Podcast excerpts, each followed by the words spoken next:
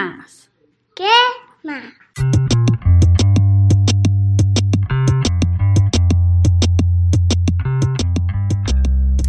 Este, yo creo que Europa se enriquece eh, cuando estás de este lado del charco.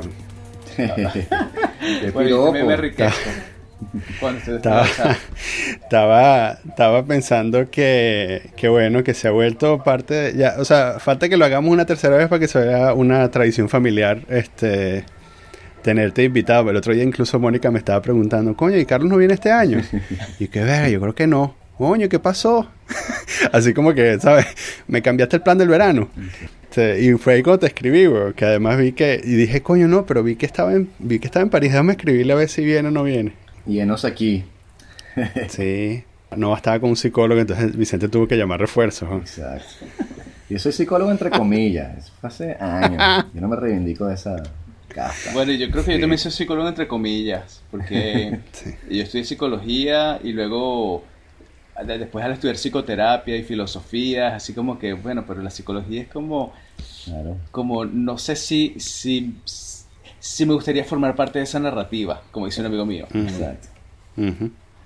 Sí, es vasto. Este, y que te iba a preguntar, eh, cuando me dijiste que estabas en Toronto y estabas en psicología, eh, llegaste de clases con Jordan Peterson.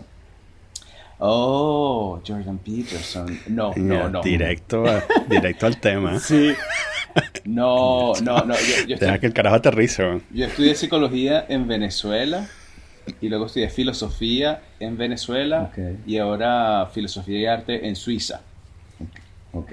Eh, pero de, de Peterson lo que conozco es bueno porque vivo en la misma ciudad que él, en Toronto, y he seguido con cierta fascinación esta reacción, porque bueno, él es como una reacción al, al clima que predomina eh, eh, en Toronto sobre todo, sí.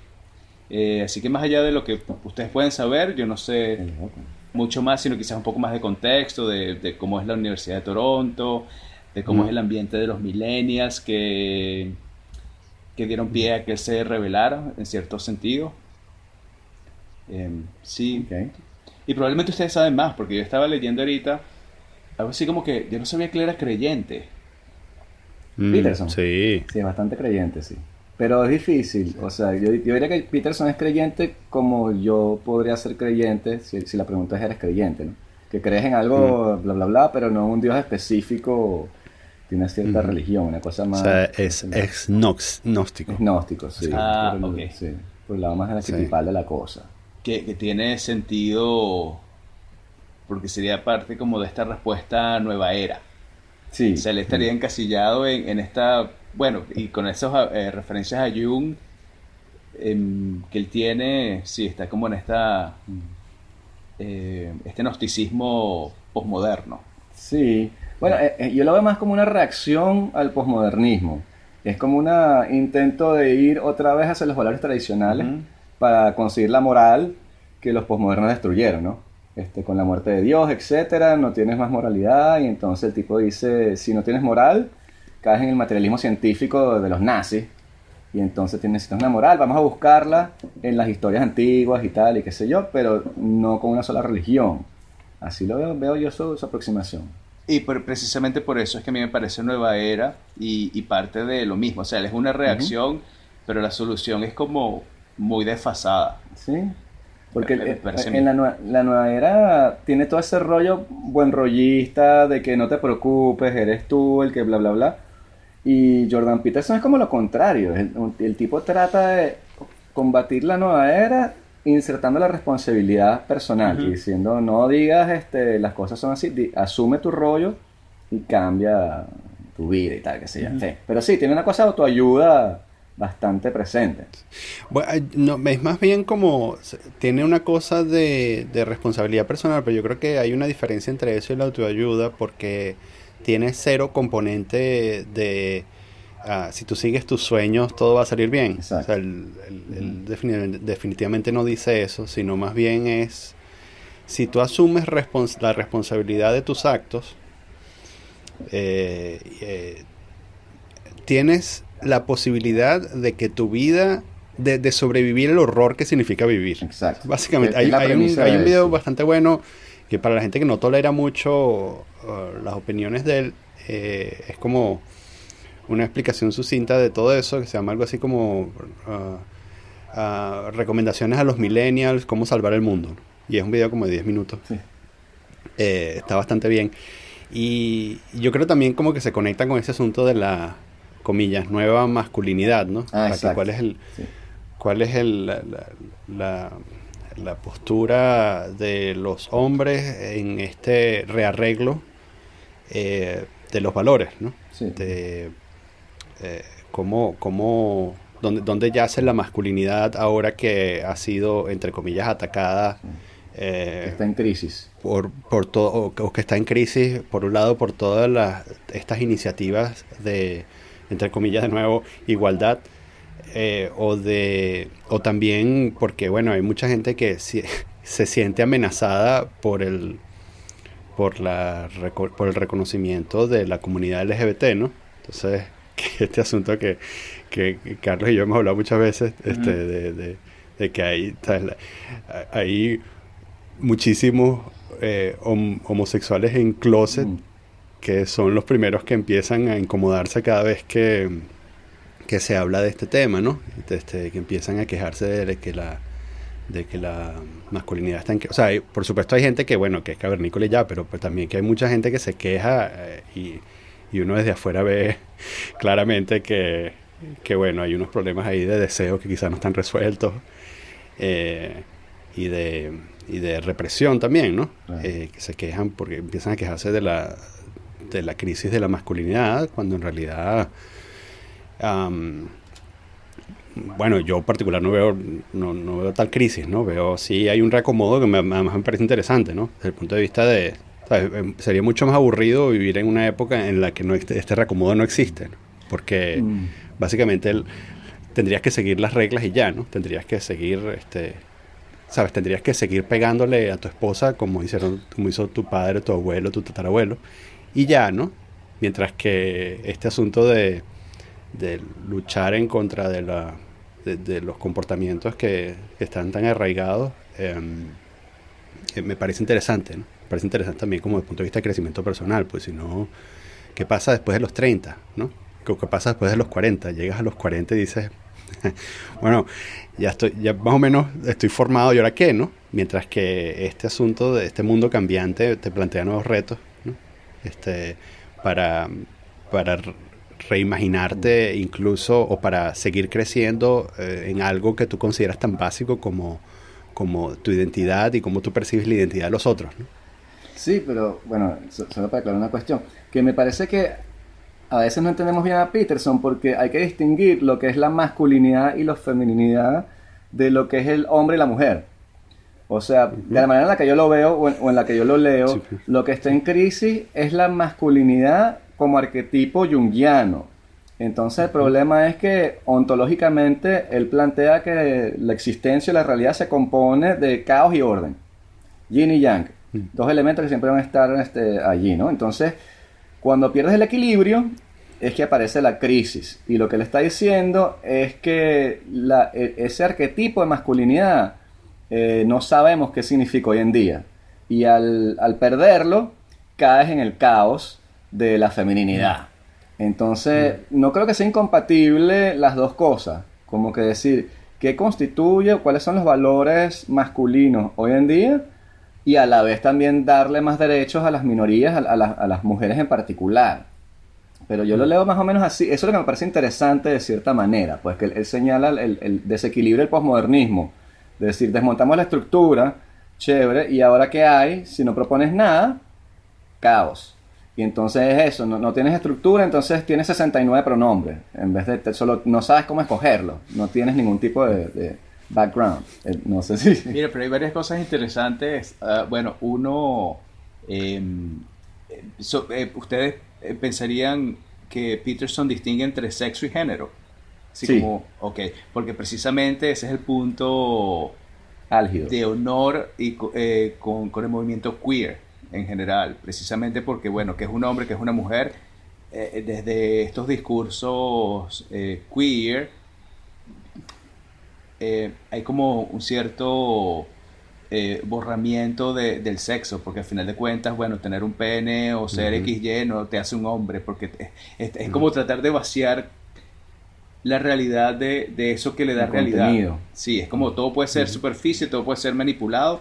Y, y, un poco con lo que dices, Daniel, a mí me parece interesante. A veces pienso que cada, cada momento tiene su, su callejón sin salida, así, así como el lugar que eh, eh, de imposibilidad donde estos movimientos surgen. O sea, es como la sociedad no es cerrada, siempre, siempre va a haber alguna algún síntoma, por decirlo de algún modo. Y, yo a veces, a veces me gustaría como comparar a los hippies con, con, estos eh, social justice warriors. O sea, en su momento fueron los hippies ah, em, tratando de meter en la agenda ciertos puntos y bueno, cambió la estructura, la imposibilidad está allí, pero ahora toma otra forma y la forma es esta a mm. partir de, la realidad del cuerpo, que es una como de las aristas.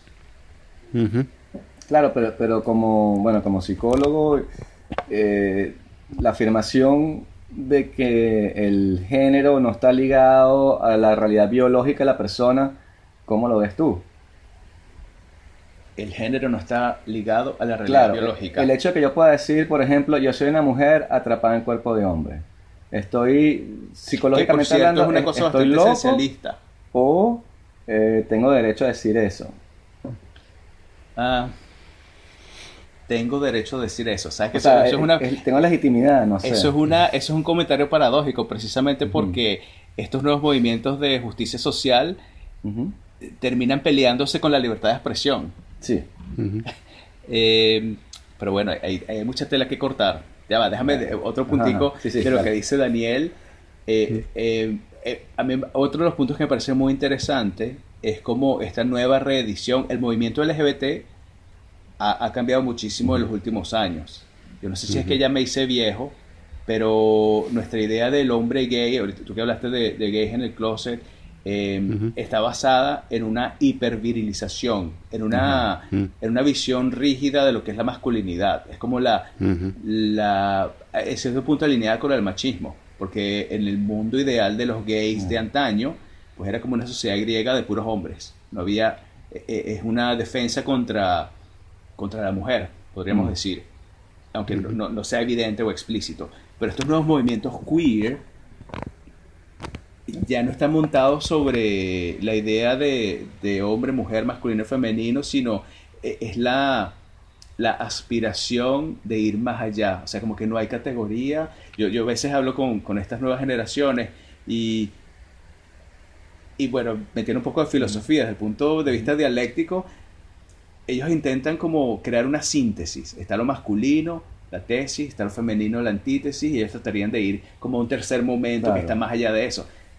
Pero en la práctica, bueno, yo, yo estaría feliz de ver al primero que logre esa síntesis hegeliana, porque en la práctica uno lo que ve, estoy pensando en uno en particular, que era un muchacho, tú lo veías y asumirías que es un hombre, eh, con ciertos rasgos de masculinidad porque se dejaba la barba, pero a la vez se pintaba las uñas eh, de azul celeste y usaba falda. Entonces es como... Era David Bowie. sí, podría ser. Y, y, lo curioso es que él pensaba que eso era ser andrógino. O que eso era, mm. o que eso era ser gender queer. Como tratando de decir, no, yo estoy más allá de lo masculino y femenino. Y cuando tú lo que veías era un collage de elementos tradicionalmente considerados masculinos y elementos tradicionalmente considerados femeninos.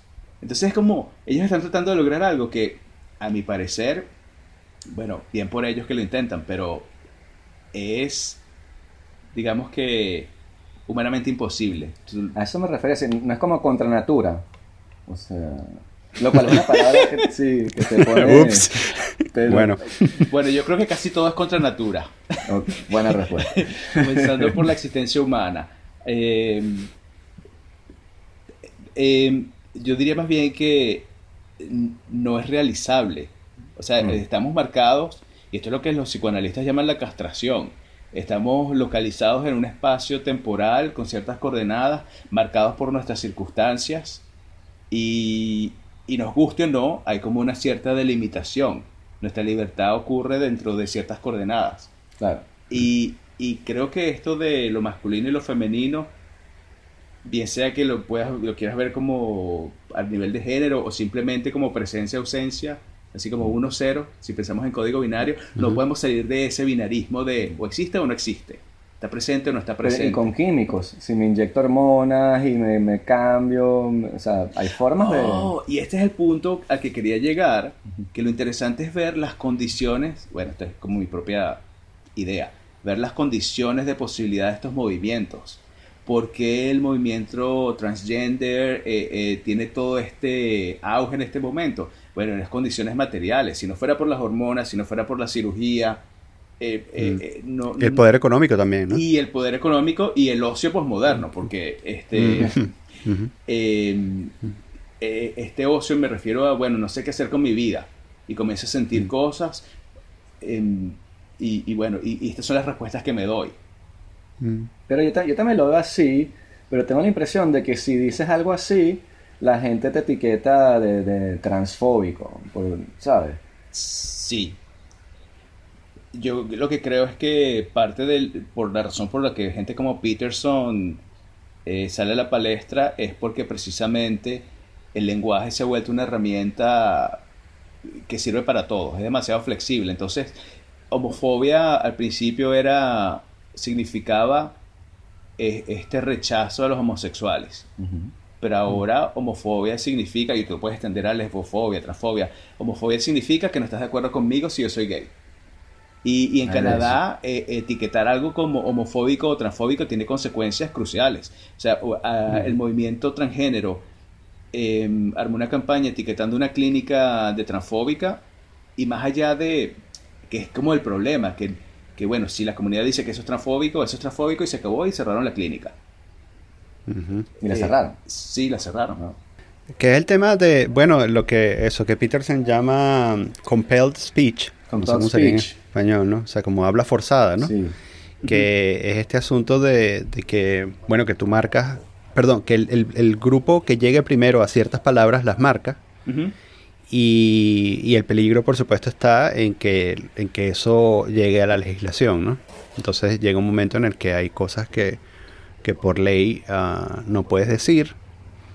Y entonces eh, eh, cualquier discusión acerca de eso rápidamente degenera, cualquier, cualquier discusión amateur, digamos tertulia, eh, rápidamente te genera en una analogía con los nazis y tal, ¿no? O sea que llega un momento, o sea, no puedes tener una, una conversación seria, en una tertulia, quiero decir, no puedes tener una conversación seria acerca de, de qué significa, de qué es libertad de expresión, eh, eh, porque alguien entonces va a decir, bueno, pero si tú empiezas a defender las ideas nazis, entonces, ¿sabes? ¿Tú crees que eso está bien? yo personalmente pienso que está bien, porque es como también relativamente fácil desmontarla. Pero, mm, pero claro, eh, la gente, hay, hay, gente que siente una necesidad también muy fuerte de, de, restringir el habla de las personas, ¿no? Y mira, mira qué paradójico. Estamos en un momento en el que el cuerpo o la subjetividad debería ser completamente maleable. Yo soy lo que yo mm. quiero ser, lo que yo diga que sea. Pero a la vez a nivel de lenguaje, nunca hemos tenido un mm. lenguaje más concreto que en la actualidad. O sea, hay palabras mm. buenas y hay palabras malas. Las palabras malas deberían borrarse. Y hay palabras que ciertos grupos pueden usar y palabras que otros grupos no pueden usar. Entonces, eh, eh, eh, las palabras como cosas, como si fueran concretas. Y como es, es, como pasar, sí, el lenguaje tiene importancia y crea realidades, pero no de la manera en la que piensa la mayoría de estos sí, defensores de la justicia social. Sí, es una, forma muy particular em, de ver las cosas, porque también está el renacimiento de lo racional. En este ataque postmoderno a la modernidad está la ciencia y la racionalidad. Entonces, al atacarlos, porque se supone que la ciencia es una estructura de opresión, entonces es muy difícil tener discusiones. El otro día estaba hablando con una feminista y le decía que había visto un estudio con unos monos y se dieron cuenta de que los monos niños les gustaban más los, los, carritos y los monos niñas los peluches, ¿no? Entonces yo estaba diciendo que de pronto puede ser que haya un, marcador biológico allí y que yo lo veía con mis hijos. Y entonces ella me decía que no, que eso no era así. Y yo le dije, mira, pero yo vi el estudio. Y entonces me dijo, no, es que el estudio está también pasando por un sistema de dominación de la jerarquía masculina. Mm. Entonces, bueno, pero entonces a partir de ahí no podemos hablar, porque si la ciencia cuando no te conviene es el patriarcado, Y cuando sí te conviene, prueba tu punto. Eh, así es muy difícil tener una discusión. Entonces el intercambio se vuelve, como dices tú, una, un- una, una esgrima de palabras. En el cual vamos a tratar de... Y es como, yo creo que lo- lo- la, eh, búsquedas como la de Peterson es como, bueno, ¿en dónde vamos a anclar para tener ciertas coordenadas que, que, que orienten la discusión? Porque de resto es esto, es puras palabras y, y bueno, yo voy modificando la palabra y el significado de la Sí. palabra hasta que voy Sí. llegando. Es como que todo Claro. se ha politizado a, a- a un punto, bueno, el punto ridículo que, que, eh, no sé si han visto este video de la BBC, la BBC Comedy tiene un video, es un grupo de apoyo para, para millennials.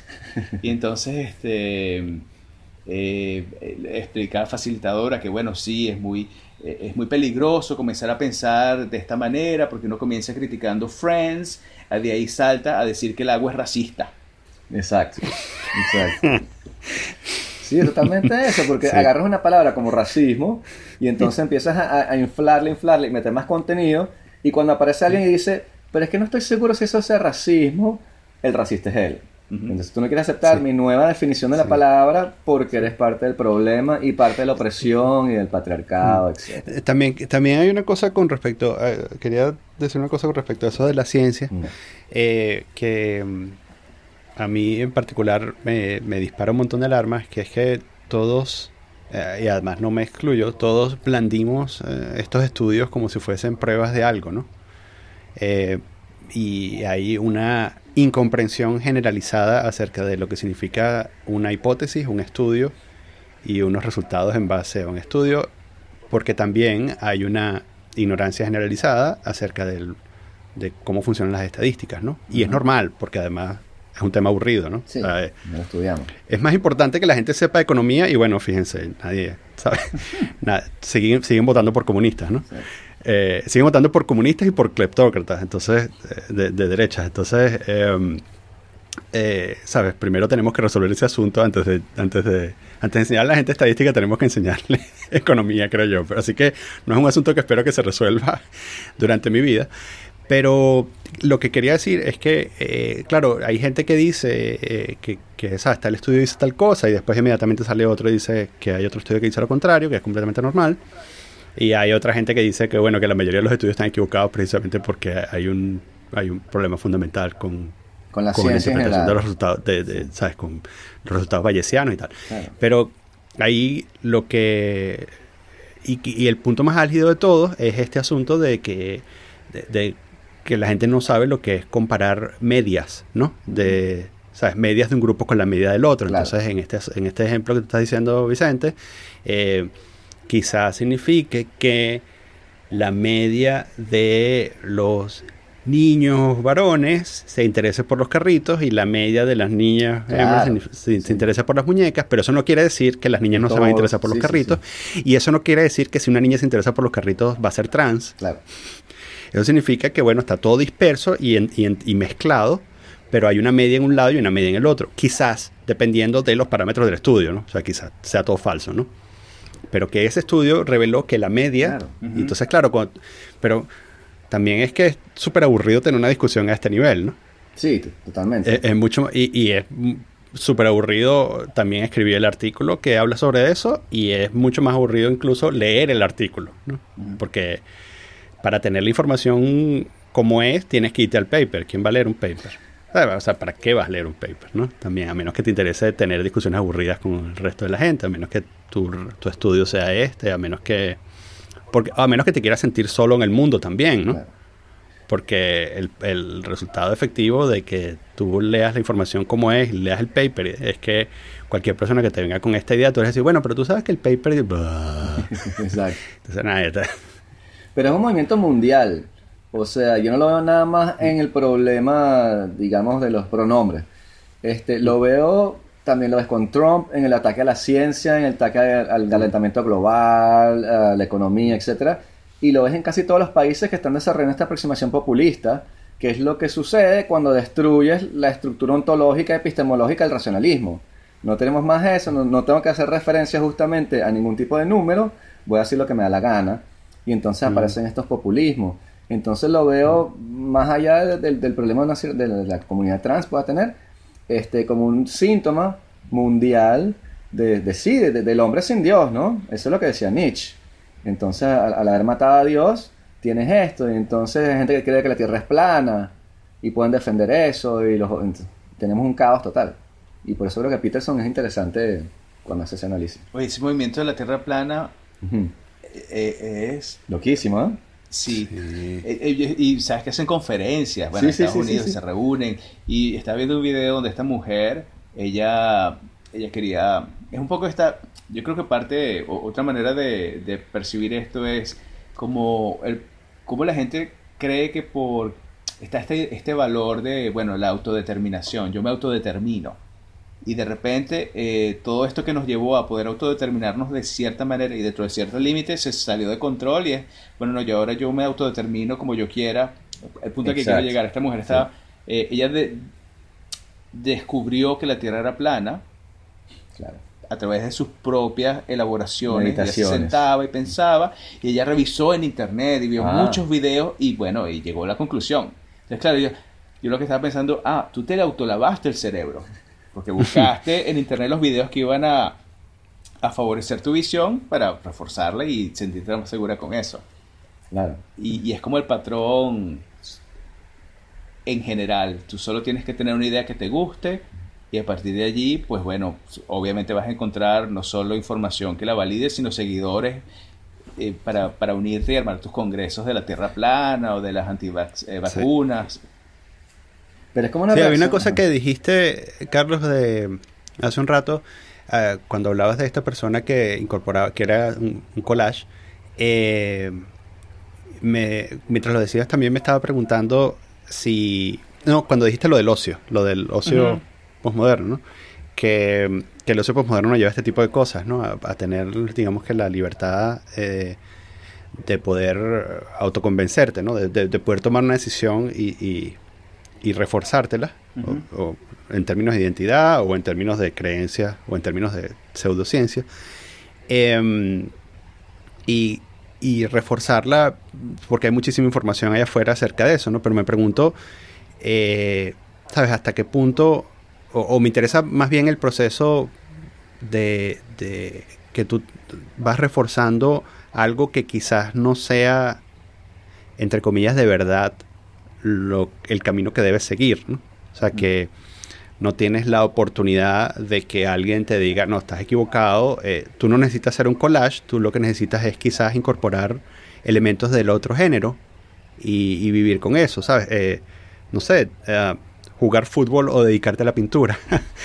Eh, por poner casos extremos que además pueden ofender a un montón de gente. Sí. Pero eh, lo que quiero decir es que, ¿sabes? Si tú te enfrentas a esto y dices, bueno, yo tengo la oportunidad de armar un collage con mi cuerpo, eh, quizás eh, la solución sea más bien, o la solución no, o quizás, ¿sabes? No, me, me- preocupa que también la gente no se detenga a pensar, bueno, esto de verdad es lo que yo debo hacer. O sea, no será, o sea, no será algo quizás menos ah, laborioso de llevar a cabo, como por ejemplo decir, asumir, bueno, ¿sabes qué?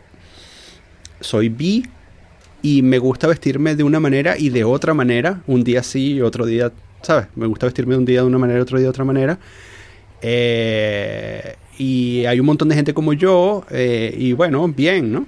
Eh, Mira, pero yo creo que es como, bueno, vol- volviendo a una vieja distinción entre lo público y lo privado.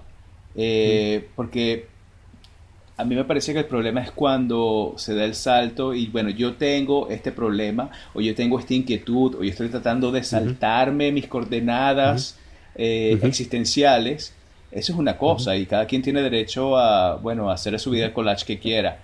Eh, Ujú. El problema es cuando, precisamente por esta autodeterminación, es, bueno, como yo he descubierto esto, esta es la realidad para todo el mundo. Ujú. claro. Y, y yo creo que al final, esta es como mi teoría personal, en todos estos movimientos hay u- una, una pelea con el otro, así el otro con O mayúscula, este, esta cosa, esta cosa externa que nos circunscribe. O sea, el hecho de, de, bueno, yo hablo español y aunque hable inglés voy a hablar con eh, acento porque, bueno, porque mi sistema vocal, mi instrumento está configurado de cierta manera. Eh, si yo me pusiese a pelear más allá, y es como, al final yo creo que estos movimientos, mucho de lo que tiene el movimiento de justicia social, cuando es llevado a este extremo, es, pelear con ciertas condiciones que son inamovibles. Y que está bien el, como gesto, eh, ¿cómo es? Push the envelope, empujar, eh, empujar el sol, eso no, tiene sentido. Pero, sí, como gesto de vanguardia o algo así, ¿no? Sí, pero de ahí a... O sea, están peleados con la realidad como es, básicamente. o sea, es loquísimo. Yo en estos días aprendí que Netflix pasó una ley interior de su compañía en la cual no puedes hablar con una mujer más de 5 segundos viéndole a los ojos para evitar el acoso sexual. Ah, esa es la otra cosa interesante, exacto. Cinco todo, segundos. todo se transforma en protocolos y en... Eh, en NBC prohibieron los abrazos. Prohibieron los abrazos entre colegas. Entonces dice que estamos, que estamos haciendo, qué clase de sociedad es esta en la cual no puedes ver a la gente a la cara y no puedes abrazarlo. Claro, que a mí lo que me preocupa es cómo, ¿sabes? Cómo, qué, pasa cuando esa presión se sigue acumulando en la, en la cabeza, ¿no? En el cerebro, ¿no? O sea, ¿por dónde estalla? Claro. Bueno, una de las cosas que dice, creo que a ti no te cae muy bien, Daniel, Slavoj Žižek. Ah, fuck. Eh, es como precisamente los outbursts, estos, estos, estos estos momentos en los que la realidad se quiebra y sale alguien con, una pistola y mata a todo el mundo o esto, precisamente eh, está esta, este, claro, también hay que ver dónde es que se están pasando todas estas leyes, estas políticas internas, son de países que, han resuelto muchas cosas y no tienen bueno, tienen muchas cosas que preocuparse, pero se focalizan en este tipo de cosas. O sea, es un lujo. Yo a veces digo, el verdadero, y, usando este lenguaje que les encanta de eh, check your privileges, todos tenemos privilegios, pero dime, dime tú cuál es el, cuál en este momento, en esta sociedad, cuál es el mayor privilegio. El mayor privilegio es ofenderse, o sea, porque si tú estás en, en, en Sí, en Islamabad. en, un, en un pueblito en Venezuela, ¿tú crees que eh, eh, te va a preocupar el, el pronombre o Em, qué sé yo, tantas, tantas ridiculeces pues, eh, que, la gente toma por cierto. O sea, es un verdadero privilegio poder ofenderse por las cosas que se ofende la gente. Em, y claro, pero la cosa también es que estamos creando esta sociedad aseptizada en la cual no quiero que me ofendan a mí. Es como la, la, interpretación de la sociedad como un sitio en el cual yo voy y nadie me ofende y entonces tienen las, microagresiones también, ¿no? Y entonces cosas así que complican la cuestión. Y yo lo veo más como que, como decías tú en este momento, como que es el ego de la persona que está tratando de imponerle en la sociedad y decir yo, yo, yo, yo, yo. Ah, bueno, y ahí vuelvo, sí, al punto que quería llegar, eh, exacto, yo soy bueno, yo soy lo máximo, yo merezco ser el centro de atención, yo no tengo cualidades negativas, entonces todo eso pasa a, ser reprimido, no reprimido, suprimido. O sea, es como, y a mí me impresiona en la sociedad norteamericana, sobre todo en Canadá, la aversión al conflicto. O sea, si, si, si entre nosotros hay un conflicto, no, no, no, no. Eh, esta frase típica, let's move forward. Y let's move forward es, bueno, vamos a inventar una receta, un protocolo, un procedimiento donde yo te voy a hablar cordialmente y vamos a hacer como que yo no te odio profundamente desde mi interior.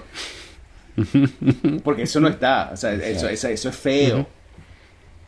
y, bueno, precisamente, respondiendo a tu pregunta, Daniel, yo creo que todo esto de a dónde va, bueno, a que por lo menos es muy típico en, las calles de Toronto ver gente gritando y gritando obscenidades. Eh, eh, esto, esto que en eh, una manera, y es que no lo he visto tampoco, o sea, como los hombres que van pero peleados con el mundo gritando y, hay estas irrupciones de violencia en este nivel o en nivel más, más fuerte con, los ataques terroristas. Pero tu amigo Shishak vincula eso a esta idea de, eh, bueno, sí, aquí todo es aséptico, es aséptico, pero luego se nos devuelve de esta manera horrorosa. Porque la realidad se compone de creación y destrucción, caos y orden. Pero eso... sí, eh, ah, como te digo, me Claro, también eh, para mí es muy conveniente preocuparme por esto porque no estoy de acuerdo sencillamente con, esa visión del mundo, ¿no? Entonces, claro, eh, me, conviene me conviene establecer el lazo entre el terrorismo y, la represión del habla, ¿no? Em, pero también bromeo conmigo mismo diciendo que, ¿sabes? Mis hijas o nietos van a decir que, que yo era un troglodita, ¿no? Claro. Eh, un troglodita de derechas. Em, porque, bueno, es también como la naturaleza de cómo la, la sociedad va cambiando, ¿no? O como creemos que va cambiando. Pero es que estamos perdiendo el derecho fundamental a ser un asshole. Tienes que tener derecho de ser un asshole. De ir por allí y, tratar mal a la no, Y volviendo, volviendo a eso, a lo, a lo, del privilegio de, de, ofender, además que nosotros eso crecimos en una sociedad en la que todo el mundo tenía un sobrenombre, ¿no? Exacto. que además, este cerca del 100% de esos sobrenombres son, serían completamente reprochables en las sociedades en las que vivimos ahora, ¿no? Sí. Ni siquiera, ni, no hablemos ni siquiera de un, submundo dentro de una universidad en Canadá, ¿no? Em, porque, bueno, eh, en parte porque Occidente era distinto, pero también porque eh, no, sí, no teníamos como sociedad, no, no tenemos esa sociedad como, eh, perdón, ese privilegio como sociedad de ofendernos por eso. Eh, que además, bueno, pienso mucho también en la cantidad de ciclos de CPU que se dedican a eso, ¿no? O sea que en vez de, en lugar de seguir moviéndonos hacia ah, hacia la luna. En lugar de resolver el problema del cambio climático, estamos eh, dedicando bastantes recursos a, eh, entretener esta discusión. Pero hay una cosa también que te iba a preguntar hacia el principio. Eh, con todo este problema del género, digamos, eh, la gente de género fluido intersexual y ese tipo de, definiciones son 1% de la población, o creo que pueden llegar de pronto a 3. Entonces, como psicólogo, cuando tienes una conducta normalizada en campana de Gauss y tienes unas esquinas así que son 1%, ¿por qué estás creando otra categoría para decir que esa también es la norma o que tiene la misma validez que el, otro 90% de la gente que son masculino, femenino, homosexual? Em, yo creo que el argumento tiene que ver con equidad, equidad e inclusión. Y, estas sociedades, bueno, como sociedades democráticas, el, valor de incluir a aquellos que han sido tradicionalmente excluidos y oprimidos. Entonces, precisamente, creo que algunos te podrían decir que el hecho de que sea una proporción eh, minoritaria es precisamente la indicación de que debe hacerse más por ellos. Claro, pero no hacemos más por ellos diciendo, esto es una hipótesis, no lo estoy afirmando, pero si decimos, la persona tiene un trastorno de dismorfia, vamos a ayudarlo, ese, vamos a, ayudarlo a entender. Este, ese comentario está desfasado. Ahora que eh, acaban de eliminar la dismorfia del DSM-4. La dismorfia de género de, bueno, de la Organización Mundial de la Salud. Ya no considera... Por eso lo dije, porque lo vi y me parece muy extraño. O sea, la pregunta es esa. Si lo catalogamos como algo problemático y después ayudamos a la persona a, a entender su realidad, de pronto es mejor que decir, esto es un caso normal, no hay que darle ningún tipo de apoyo, porque las tasas de suicidio en la población trans creo que son 10 veces más elevadas que la población no trans. Entonces, los estamos ayudando de verdad, dándole empowerment a una persona que, otra vez, el argumento del otro lado sería, tiene una dismorfia, un problema de percepción en la cabeza. De pronto lo ayudamos más. Eh, bueno, me llama la atención cuando dices eh, ayudarlos a entender su realidad. a sentirse bien consigo mismos, digamos. Yo, creo, sí, yo lo que creo es que eh, en general como sociedad hemos fallado en tener herramientas para precisamente que la gente se haga cargo de su vida. Ya es que estamos así como en una, en una línea muy fina entre... No, es que lo que digo es que los resolver el problema e implementar un sistema eugenésico. Exacto, sí, sí. No, pero yo, si, si la tasa de suicidios es 10 veces más grande, no podemos tampoco vender eh, esa categoría, como se le quiera llamar, como algo como, ¡yay! Lo logramos. el punto, el punto es qué significa esa tasa de suicidio. Porque si, sin un contexto, claro, ese número puede ser usado para muchas cosas. Claro. Sí, puede ser exclusión social que los lleva a matarse. Y, por ejemplo, y, y, y entre las cosas que yo he pensado, pero que probablemente no, tenga mucha viabilidad en cómo, cómo responder esa pregunta, cómo encontrar la respuesta a eso. Bueno, mm. ¿qué significa que esto se suicide y cómo, cómo eh, apoyar Exacto. de una mejor manera? Por ejemplo, uno de los argumentos es que mm, la tasa de suicidio tiene que ver con este rechazo, con la posibilidad de que no pueden alinearse con el género percibido. Si eso es así, una manera de encontrar respuesta o de saber, de, sí, de validar esto es, bueno, vamos a comparar la tasa de suicidio antes y después de la reasignación quirúrgica o de la reasignación hormonal. Claro. Eh, porque eh, de manera casuística, casualmente, eh, creo, que conozco más, creo que conozco más trans que se han suicidado con su género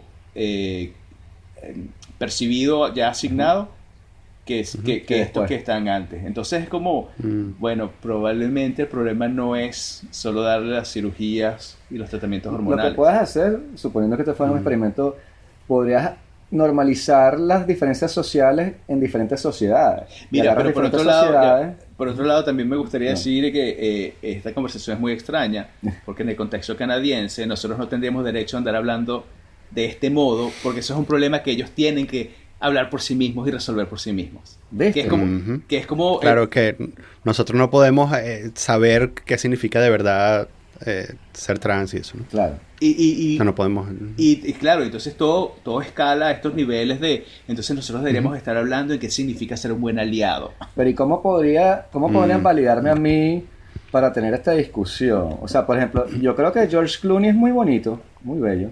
Brad Pitt también. ¿Hasta qué punto tengo que ser no sé, o, eh, homosexual o qué sé yo, para que me decir, ahora sí puedo tener la discusión porque yo soy gay.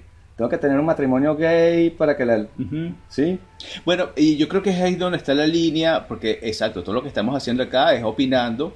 Y, y, bueno, y, eh, cada quien tiene derecho a tener sus opiniones.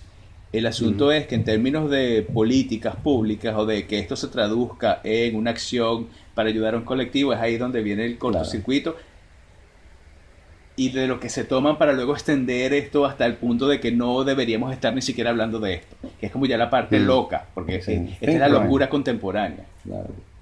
Sí, lo que pasa es que tú no puedes hacer políticas públicas sin incorporar a la mayoría del electorado, y la dura realidad es que la mayoría del electorado eh, sigue su sexo asignado, uh, o sea, de nacimiento, quiero decir, perdón, eh, y, y su género de nacimiento. Entonces, si si de alguna manera tú restringes a la mayoría del electorado tener estas conversaciones difíciles, tener conversaciones difíciles en público y tener conflictos en público y resolver el conflicto a través de entendimiento, y entonces estás condenado al fracaso. Mira, yo estoy muy curioso por ver qué va a pasar ahora, ahora que, que hablamos de la eliminación del diagnóstico de la Organización Mundial de la Salud. El diagnóstico fue la herramienta para lograr que en países como Canadá se otorgara la asignación quirúrgica y hormonal pagada por el Estado. Mm. Claro. Entonces, hablando, ahora que tú traes, Daniel, el tema colación de, bueno, de políticas públicas y de todo el colectivo, de, la sociedad en general, ok, ¿qué va a pasar ahora? Si no es una enfermedad, ¿por qué el sistema de salud va a dar eh, cirugías eh, cubiertas por el Estado? Claro. Esa es otra cosa que te iba a preguntar. Pero, eh, pero, por otro lado, la sociedad canadiense es súper progresiva yo creo que ellos van a aplicar la canadiense de ni siquiera vamos a poner el tema. Vamos a hacernos de la vista gorda, esto va a seguir así. Em, no, porque es fundamental. Porque te acuerdas este Jenner, este, el, tipo este militar que se cambió, se cambió de sexo eh, en Estados Unidos. Bruce Jenner, que, se convirtió en Caitlyn Jenner. No. pero no era militar, él, él, él era Olympian. Em, en fin, el problema era sí, no, Bruce Jenner es el otro. Eh, sí, eh, pero... Eh, Bruce Jenner es el de... Sí, que se oh, volvió el, el, punto es que la cuestión es... no, no, no, este, este es el, un desertor de... Ajá, pero el problema... Un objetor de conciencia de Oh, ok. El, la, los militares estadounidenses le pagaron la operación. Y entonces los republicanos, siempre con la cuestión de restringir los gastos del Estado, decían, ¿por qué eh, el Estado le va a pagar esta operación a la persona? Si tú quieres cambiarte de sexo, perfecto, págatelo tú. Entonces tienes un problema que ya entra en lo político y ya entra en lo ideológico. Entonces si eres de derecha vas a estar en contra de esas intervenciones y si eres de izquierda vas a estar a favor y vuelves a la ideología pura. Sí. Lamentablemente. Sí, Claro, porque también es no es muy difícil ver, uh, o sea, si tú naces con, con, el sexo que, o sea, que si tú crees que el sexo con el que naciste, el, si el sexo con el que naciste no es, eh, no es el tuyo, eh, o no hay mucha diferencia entre eso y vivir con una enfermedad crónica, ¿no? O ponerte los ah, senos, o sea, para, para, caricaturizar. Pero nosotros no reembolsamos públicamente las mujeres que quieren operarse los senos. Eso es una cuestión privada. Y si no, no ves, pero no, porque no es un asunto estético. O sea, yo, podría argumentar que, pero bueno, eh, y, por eso es que hay que tener estas discusiones en público.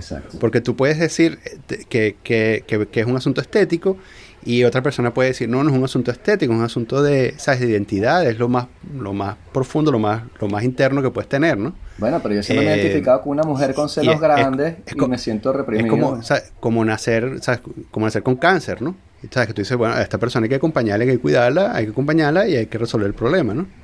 Este, que es básicamente, bueno, que, que pueda ser un miembro productivo de la sociedad gracias a una operación de cambio de sexo.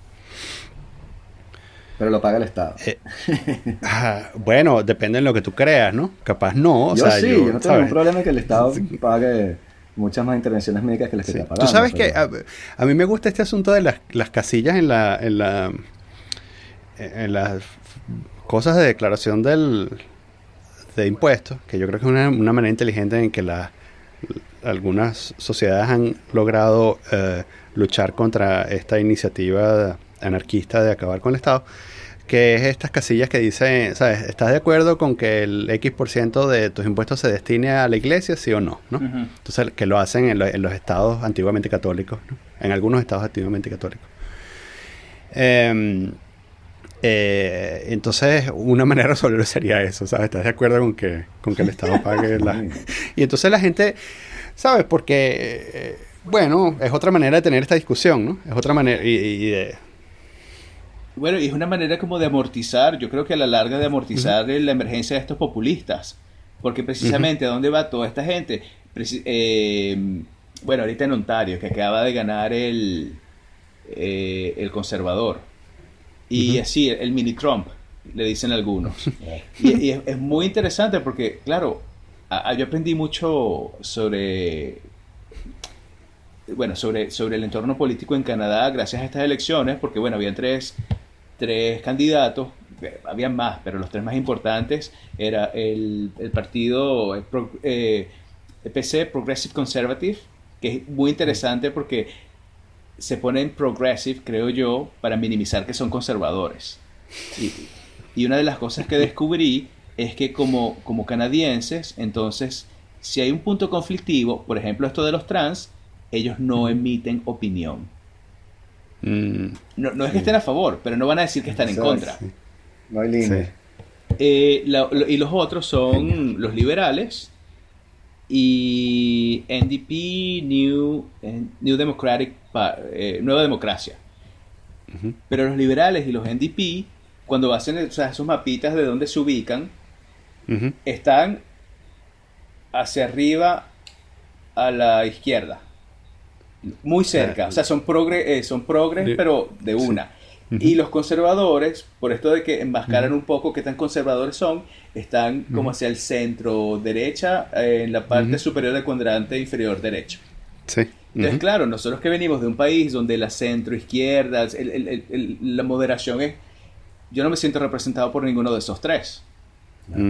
Entonces, claro, el clima cultural de Canadá es esta cosa progre y unos pocos unos pocos, creía uno, pero entonces, claro, mientras más se ponen con esta, estas demandas, esta exigencia, pues lo que se crea es este resentimiento y poner a un populista que va a decir o hacer lo que nadie se atreve a decir en público.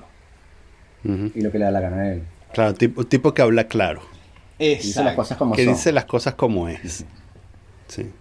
Sí, y este, otra cosa que te iba a preguntar, ahora que salió el tema y tal, pero tengo un pana que está en la universidad y hubo un gran debate en torno al baño para los trans, ¿sabes? Porque entonces también era un problema presupuestario. Había gente que quería utilizarlo para una nueva biblioteca y otra gente que quería un baño. Entonces, dentro de la comunidad, a mí me parece que muchas veces ese debate es más de la gente que, que está fuera de la comunidad que algo que atañe a la comunidad adentro. Entonces, dentro de la comunidad LGBT, el problema del baño, ¿cómo lo ven ellos? ¿Cuáles son las reivindicaciones? Existir. Bueno, yo creo que la nueva tendencia es a los baños eh, sin género. Porque un poco el problema en Estados Unidos era el, tener baño para transgéneros. Em, pero en Canadá, más y más, los baños son... Lo que hacen es quitarle los simbolitos y todo el mundo entra a los baños. O sea, que no es un problema para nada. No, no. Pero yo creo lo que está de fondo, porque a veces un poco, sí, primero son discusiones públicas, entonces todo el mundo se mete a opinar que debería ser la universidad, por ejemplo. Pero lo que me sorprende a mí es como si te quedas dentro de la universidad, probablemente la mayoría, sí, vamos a hacer los baños, no hagamos universidad, no hagamos biblioteca, qué sé yo. Y al final es como una necesidad de sentirse buenos y superiores moralmente a los demás. Exacto. Mira qué bueno soy yo. Eh, y, bueno, em, eh, cuando en esta cuando se murió este chef a mí, a mí me, ah, Anthony Bourdain. Ajá, me fascina un poco las respuestas de la gente y ver cómo, cómo mi timeline se mueve. Entonces, este salía salía uno. Nivel, ¿Sabes cómo este el meme de, el, meme de, del cerebro que explota? O sea, hay varios niveles. Entonces, nivel 1, eh, hoy se murió Qué mal, la depresión no debería ser, debemos prestar atención. Nivel 2. Em, la depresión es un trastorno que no le impide, eh, eh, que, minimiza tu capacidad, whatever, lo que sea que digan. Por favor, si sufres de depresión, avísanos, reach out, busca ayuda. Y luego el tercer nivel, así como que, wow, yo soy superior y mejor otros. La depresión, gente deprimida no va a buscar ayuda, es tu deber este, ir y rescatarlos. Es como, es como siempre, ¿quién puede dar el pasito más de yo soy mejor que tú? Sí, sí, yo comprendo, yo comprendo mejor que tú. Ajá, o, yo, eh, eso es lo que eh, también es una especie como de eh, virtual signaling, ¿no? Que es así como, sabes que eh, eh, yo señalo, yo señalo las virtudes que tengo eh, y entonces señalo las virtudes que tengo, básicamente en, una, en esta competencia de quién, quién tiene más amigos negros. Y creo que los británicos son los que más usan el término woke. So, ¿Quién es más woke? Sí, ¿quién es más woke? Yo soy Exactamente. Woke Nosotros somos Exactamente. Nosotros somos slept. eh, una cosa muy curiosa, ¿sabes que Eso, en nuestro, nuestra tradición de verano de recibirte en casa, siempre terminamos hablando de este, de, este tema. Yo me pregunto si esto te pasa con frecuencia o es que es, esto es un freak accident. Bueno, no, yo creo que lo, que pasa es que no hay, no hay muchos espacios para hablar de esto. Y entonces yo disfruto, y, bueno, la verdad que disfruto es así como como una parte de mí está, no, no lo digas, no, guárdalo, porque, porque uno nunca sabe cómo va a ser usado esto una vez que se, pone en el claro. No, lo, digo porque, eh, claro, como eres, ¿sabes? Nuestro hombre en Canadá, eh, y vienes como de las, de las trincheras, ¿sabes? Del frente de batalla De, de, la corrección política. Eh, entonces, a mí me interesa mucho el tema y terminamos hablando de estas cosas. Me pregunto si en otros escenarios, si la gente te ladilla con esto o no. En otra, digo, fuera de Canadá, quiero decir, cuando, cuando vienes al viejo mundo. No, no me ladilla, eh, no. Y ah, esa es una de las cosas que quería decir al principio. Es, una gran paradoja. Es una gran paradoja para mí porque yo vengo al viejo mundo para obtener aire fresco. O sea, es, literalmente como, ay, uno puede respirar. Porque no tengo que estar preocupado de, qué sé yo, em, que si digo marciano, alguien se va a ofender porque marciano es una palabra racista. que me ha pasado, me ha pasado. Pero marciano, marciano. Sí, decir marciano, decir marciano, sí. Pero, y, tuve que escuchar a una persona explicarme durante media hora por qué la palabra marciano era una palabra racista. ¿Racista? ¿Y cómo hay que decirles? Aliens. Planetariamente challenged. Exacto. Sí. Sí, acaban de ilegalizar en Estados Unidos y eso, este, la palabra retardado. ¿Sabes? No puedes decir retardado, eh, ya no puedes decir retardado. Tienes que decir the, R word.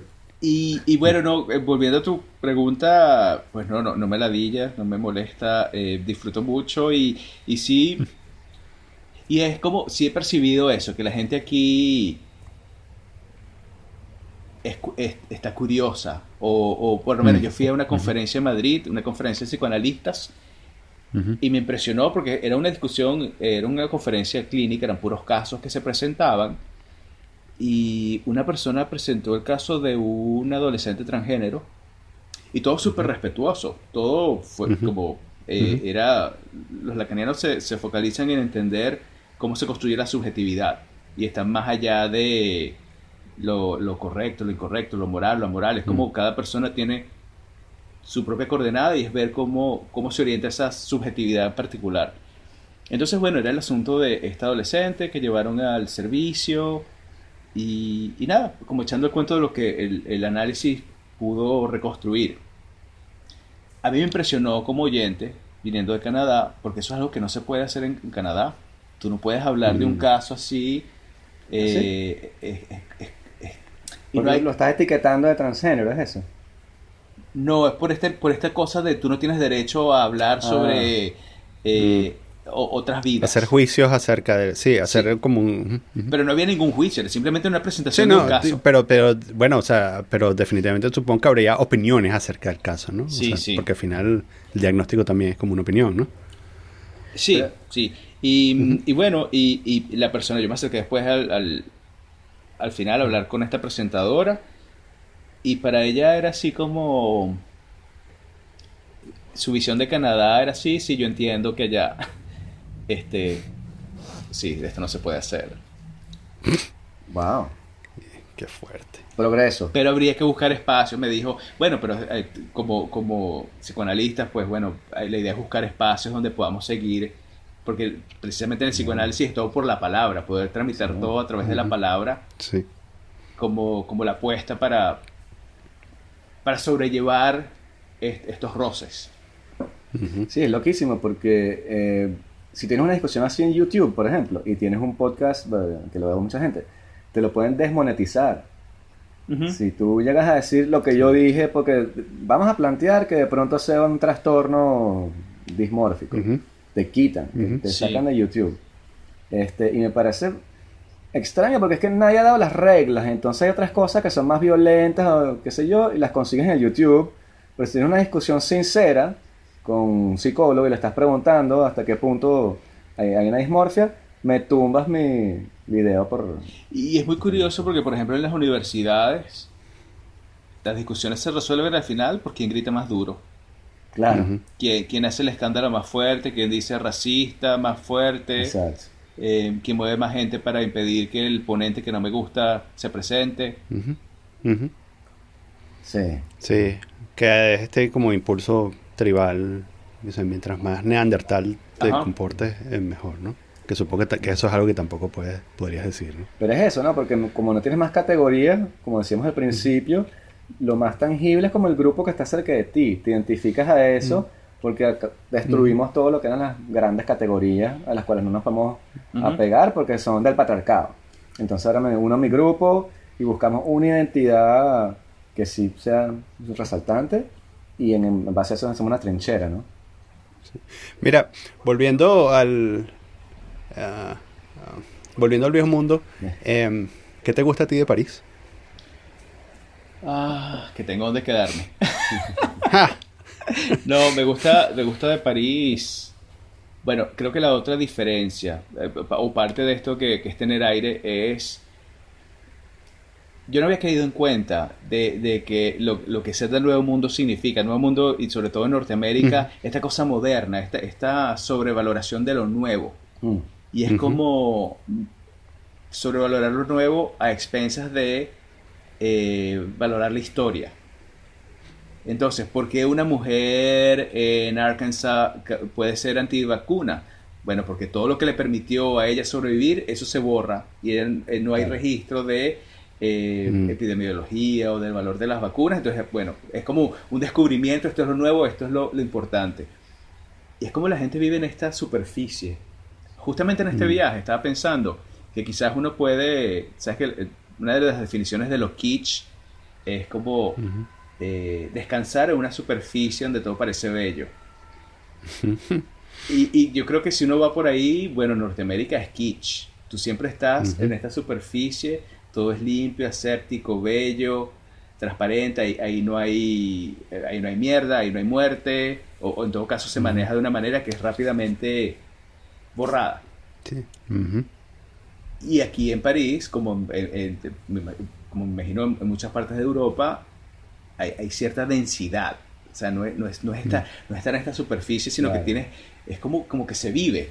Incluso las personas, creo que tienen más mm. densidad subjetiva en términos de, de, sí, bueno, las conversaciones que yo he tenido acá. La primera vez que yo vine a París fue en el 98, 99, y yo recuerdo una, una muchacha de una agencia de viajes, una parisina normal y corriente, hablándome de la situación política de Cuba. Eh. Así, pero una visión mm, crítica. Claro, claro. E, eso para mí fue sorprendente. Fascinante. Y luego tú vas y ves los videos de, de, bueno, gente en Estados Unidos que no sabe dónde queda sí, claro. Grecia. Sí. No, es cómico. Yo tenía un pana que tenía una frase que se la voy a robar, no se la va a plagiar algún día. Pero él decía que la gente en Nueva York, todos creen que están en una película, que son actores de película. Y la gente en París todos creen que están en una obra de teatro. Mm. Y es más o menos eso. Ah, sí, eso es interesante. Sí, sí, que te habla de la densidad, de la profundidad también. Como... También eh, mm, me interesa también, porque claro, uno puede ponerse, ah, ah, uno podría ponerse bastante ridículo, ¿no? Porque también está como la idea, ¿sabes? Está la, idealización de París. Eh, y nosotros que venimos de América, digamos que tenemos un componente importante de, eso. eh, y está también la, la, realidad. ¿no? Me pasaba, eh, sin hablar de París, cuando vivíamos en Barcelona, que era este asunto de, o sea, la gente se gasta todo su dinero para ir de vacaciones a Barcelona. Y yo no iría de vacaciones a Barcelona salvo por visitar a mis amigos. Pero, ¿sabes? Creo que no me van a dejar entrar otra vez. Pero bueno, me sabe a culo, pues igual se van a separar. Eh, yo creo que, ¿sabes? Al final tú empiezas, empiezas a ver, ¿sabes? Empiezas a ver la mugre, empiezas a darte cuenta que, que bueno, que una cosa es la marca y, ¿sabes? Hay una diferencia entre la marca y, el, fácticamente qué tan rica es la ciudad. Y esto a muchos les parecerá, bueno, un sacrilegio porque, bueno, tienen un pedestal muy alto a Barcelona, ¿no? Pero, por supuesto, es mucho mejor que cualquier otro pueblo en España. Eh, eh, o pueblo pueblo, ¿no? No mejor que otra ciudad, pero sí mejor que otro pueblo. Dame una fosa aquí para ti, eh, chamo. Es, es, quizás la mejor ciudad de Cataluña, sí. Eso, mejor. Pero, ¿sabes? Pero también hay muchas cosas que, que son pura marca y ya, ¿no? Que, que de peso. Y la mejor demostración de esto es lo que les está sucediendo, ¿no? Este asunto de ser, ah, de estar dominados por, un, por una cuerda de locos. Eh, que les parece una buena idea obviar la historia y, separarse. o sea, ahí, cuando suceden esas cosas, tú te preguntas, ah, bueno, ¿dónde exactamente está el arte? ¿Y dónde exactamente está el, sumum del conocimiento humano? ¿Y dónde exactamente está la riqueza del conocimiento humano cuando estás en este peo que desde afuera es súper ridículo? Mira, ahora ahora que dices eso, sí, yo creo que otra respuesta más básica es nosotros de alguna manera tenemos mucho de esta historia en, tanto colonia o excolonia española, pues tenemos, nos salpica más Europa. Y yo creo que al final es, yo me siento más en casa aquí que allá. Mm, eh, y la primera vez que yo fui a Italia, el año pasado, yo fui a Roma y yo, eh, era impresionante. Es como que, esto es Bellomonte. Sí. Y, y, la gente, también un poco de... Sí, es la cultura, de, de, cultura extendida, bueno, como, hacemos, como los hacemos aquí. Los códigos son más cercanos, me parece a mí. Y, y la comida es más rica. O sea, cosas como muy básicas de... Sí, me siento, me siento cómodo. Una comodidad que, que no siento en Canadá, con todo lo agradecido que estoy, etcétera, etcétera. Eh, pero bueno. Y, y eso que tú dices, que al final yo me estaba preguntando en este viaje bueno, pero esta fascinación por París, ¿acaso en, París la gente no se deprime? Bastantes deprimidos que haber aquí en París, como contrastando con la imagen mítica que tiene la mayoría de la gente. Eso no, hay sociedad perfecta, pero bueno, pero hay unas, hay unas que nos agradan más que otras. Es que además eso quizás sea, esto que acabas de decir quizás sea la, clave. Eh, una vez que tú rompes la, esa idealización, entonces es que puedes de verdad buscar el, el, lugar en el mundo, ¿no? Sí. Exactamente, yo creo que estoy en esa fase y a veces eh, escuchándonos a nosotros, una parte de mí piensa, bueno, pero quizás todo se resume que estamos viejos, a que ya llegamos a, a- Sí. a- a la edad en que la brecha generacional se siente Exacto. y ya nosotros estamos como eh, con nuestras mañas. Sí, sí. Y de salida también, ¿no? Como que de salida. O sea, nue- nuestra voz se va apagando, básicamente. O sea, la- nuestra voz como generación se va apagando. A pesar de que Además, somos bueno, la, la, generación. la verdad también es que, bueno, la generación X, la verdad, fue una generación bastante eh, vapuleada, creo yo. eh, porque, porque en el momento, en el momento en que dijimos, eh, bueno, ahora sí, ahora es que vamos, ¿sabes? Después de nuestro, de nuestro momento de rebeldía, cuando dijimos, sí, ahora es que vamos a dominar el mundo entero, eh, ¿sabes? empezó bueno la, la, la crisis la guerra la guerra contra el terrorismo la crisis económica y tal y Sí. entonces fue así como, cerramos los ojos y, y los abrimos y, y todo el mundo estaba mirando hacia los milenios ¿no? entonces eh, ¿sabes? vivimos como una sociedad dominada por supuesto hay, hay ah, muchos miembros de nuestra generación en posiciones de poder pero vivimos como una sociedad dominada por por servir a los millennials y eh, eh, los, los miembros de la generación anterior, los baby boomers, siguen teniendo como el poder efectivo, ¿no? Exacto. Poder fáctico. Es como que, como que se dieron cuenta de la verdad, que era que no deberían darnos a nosotros la responsabilidad de dirigir los destinos de un país.